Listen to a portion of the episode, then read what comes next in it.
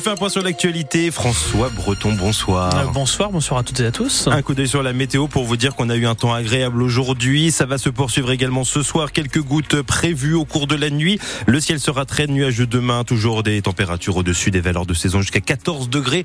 On y revient dans un instant. François, la délinquance est en hausse dans la Sarthe. Oui, le préfet du département faisait ce matin le bilan de l'année 2023 et les crimes et délits ont augmenté de 4% en zone police, c'est-à-dire au Mans, à Coulennes et à Alonne et en zone gendarmerie, c'est-à-dire pour le reste du département, ils augmentent de près de 10%. Les violences sexuelles sont en forte augmentation, plus 23% l'an dernier. Pour le préfet, ces chiffres traduisent une banalisation du recours à la violence dans notre société. À Marseille, un garçon de 9 ans est arrivé armé au centre aéré ce matin. Vous avez bien entendu, le petit garçon avait dans son sac à dos un pistolet et cinq cartouches. C'était le pistolet de son grand-père qu'il a récupéré en fouillant dans ses affaires. Il voulait le montrer à ses copains. Finalement, il n'y aura pas 50, mais seulement 40 fermetures de classes dans la Sarthe à la rentrée prochaine. La direction académique a présenté son projet aujourd'hui au syndicat. Ils ne sont toujours pas satisfaits de cette formule. Ils manifesteront lundi soir devant la préfecture du Mans. Pour commencer, pour compenser les 10 classes non fermées, il y aura 10 professeurs remplaçants en moins. Alors, quelles classes sont sauvées? On vous a mis la liste sur francebleu.fr. Plusieurs parlementaires de droite veulent s'attaquer aux droits de grève alors que les contrôleurs de la SNCF se mobilisent massivement demain et ce week-end. Il faut dire stop à ceux qui prennent en otage les Français, déclare le patron des Républicains Éric Ciotti. Il compte déposer un texte pour encadrer les grèves.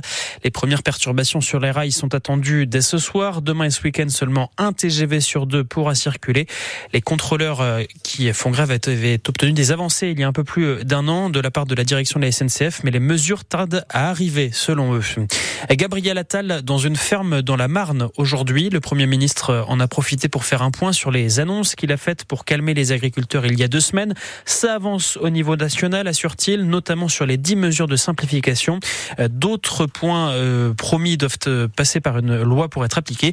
Loi qui sera présentée dans une dizaine de jours au moment de l'ouverture du Salon de l'agriculture le 24 février.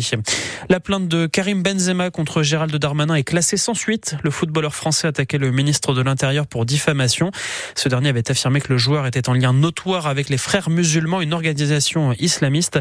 Le procureur général près de la Cour de cassation déclare que les propos du ministre ne sont pas de nature à porter atteinte à l'honneur ou à la considération de Karim Benzema. Et puis eux auront les honneurs du stade Marie-Marvin pour leur huitième de finale. L'équipe des moins de 19 ans du Mans FC recevra l'Olympique de Marseille dans le grand stade du Mans pour la Coupe Gambardella. La Coupe de France pour les jeunes sera le 25 février à 14h. C'est le huitième de finale hein, de cette compétition. Pour remplir le stade, le club met en place un tarif unique, 5 euros la place, et c'est même gratuit pour les moins de 18 ans et les abonnés.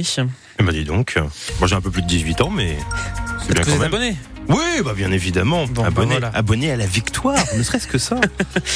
Huitième de finale, 25 février, 14h. Le